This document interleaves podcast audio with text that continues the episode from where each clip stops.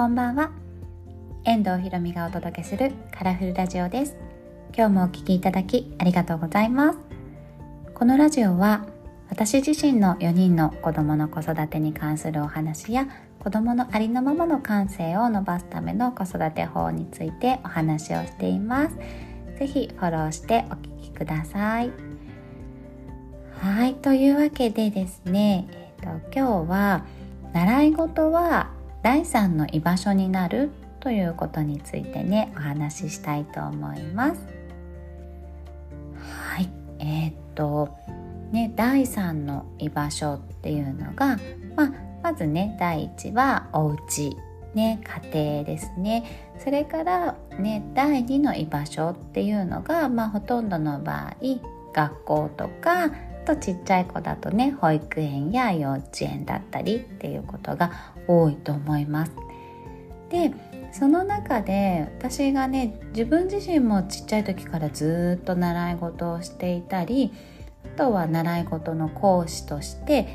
長くね働いたりしていろんなお子さんと関わってきた中で習い事ってねもちろんその習っているものの技術とかを習得していったりと習得していくこう過程の中でいろんなことを学んででそれがこうお子さんの場合だったら将来のねいろんなことに生きてきたりっていうことがあるんですけどそれだけじゃなくてこう第三の居場所としての役割もすごく大きいと思っていて特にねあの小学生以上で中学生高校生とかも結構ねそうなんですけどあのー、お家の人にねあんまりこう話しにくい話とかあとは学校であの、いろんなね悩み事そんなあのものすごくこういじめとか深刻な悩みじゃなくても、まあ、お友達とのちょっとしたトラブルとかトラブルはないんだけどなんとなくこう学校のこういうところをよく思ってないみたいな話をだんだんねこう大きくなってくると親には言いづらいこととかも増えてきたりするんですね。でそれを結構ねあのー私は生徒さんから実はいろんな話を教えてもらってでまあそれでね私が何かできるわけじゃないんだけど1週間に1回音楽教室に行ってで先生に「もう今学校こんな状態でさ」みたいなことをあの愚痴ってね。でまあもちろんねレッスンだからその30分とか1時間とかのその時間を全部その話に使うわけじゃない。本当にねあの短い時間だけねそういう話をするんだけどでもそれで毎週毎週ねじゃあそれがどうなったのかとかっていうのをこう一言二言でも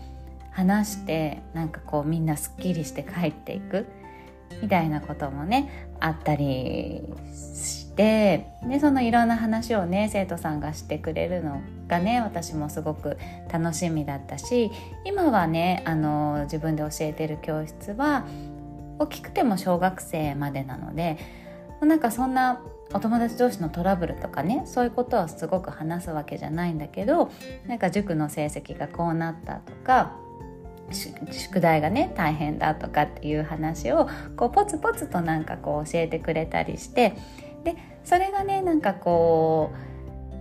うまた学校やお家とは違う居場所としてそういうところがあるっていうのがお子さんにとってねすごくいい影響があるなっていうふうに思うんですね。で私にとっても音楽教室ってすごく特別な場所で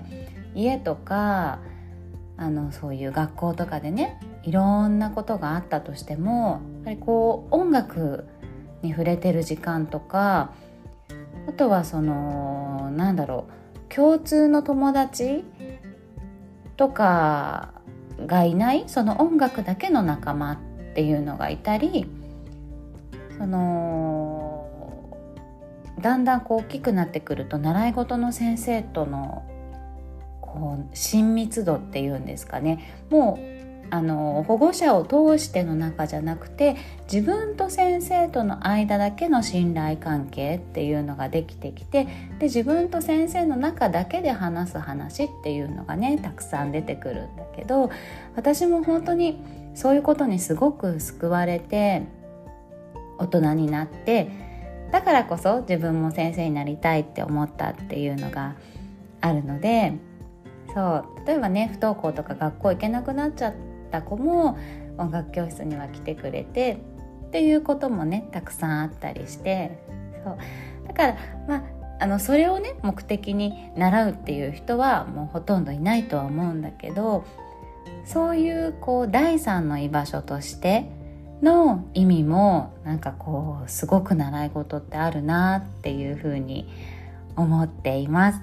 うん、なのでねお子さんと習い事の先生の関係がねどんな風になってるのかなっていうのとかね子供にとってそう居場所としての役割があるのかなっていうこととか是非保護者の方にも